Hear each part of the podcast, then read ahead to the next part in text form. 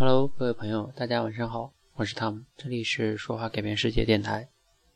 那，今天想分享的是一个非常我觉得比较有价值的一个话题哈。那我在微信上会加到很多想提升口才呀这些朋友，那他们无论是从贴吧上嗯找过来的呢，还是从荔枝上找过来的呢？然后呢，有一些朋友哈，嗯，也不是特别多哈，但是有一些朋友呢。会有一些这样的状况，就是比如说前段时间，嗯，我有一个朋友加我，然后呢，就突然间问我，啊，毕业答辩该怎么办？该怎么弄？就这样的一些话题。还有的人呢，加完我之后直接就问我口才不好怎么提升？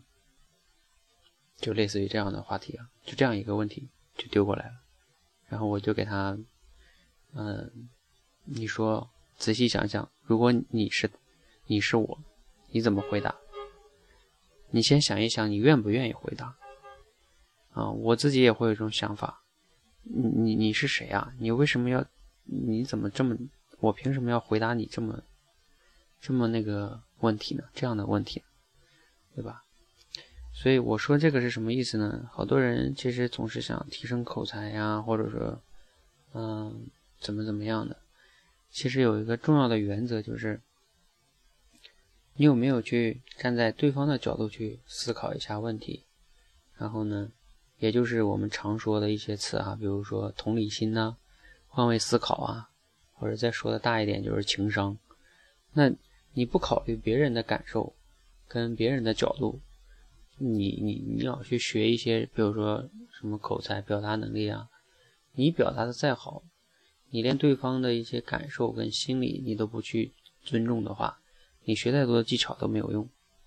这是我想跟大家分享的第第一个观点哈，也就是说我认为的第一个重要的原则，比口才技巧重要。第二个是什么呢？还有一些人是什么呢？因为你们要是加过我的人都知道，加我的所有人呢，我都会给他发一个公众号，都是我亲自手动一个一个发的。然后他关注公众号就会获得，无论是演讲还是这个。口才的技巧，就是回复的话，我都给他们设，我都给他们设计好了。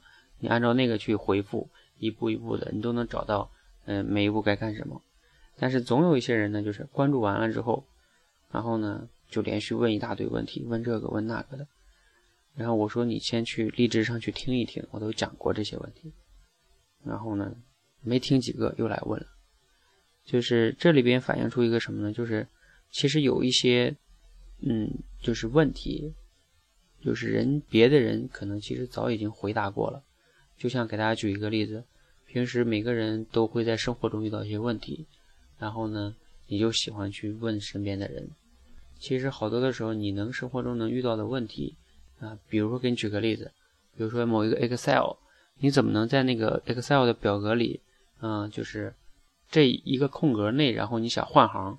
因为在 Word 里换行就直接敲回车就换行了，但请问在 Excel 的那个表格里换行，你你怎么换？就像这个问题啊，然后你就问身边的同事，然后这该怎么办啊？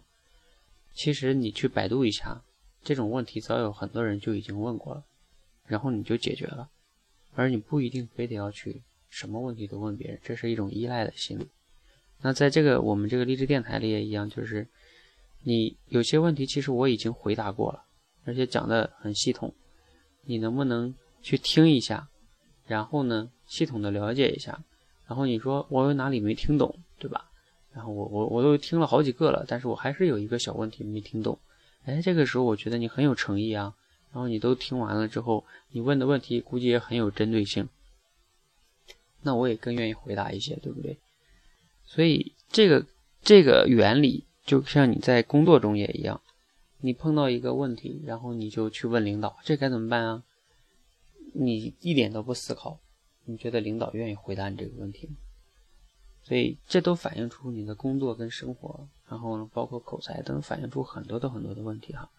那我今天说了这么多，只想表达两个意思。第一个就是，我们平时啊，你去跟别人沟通的时候，你多注重一些这个同理心啊，或者是换位思考。啊，然后再去问，比你提升很多的技巧更重要。第二个就是，其实很多的问题呢，你自己是可以解决的。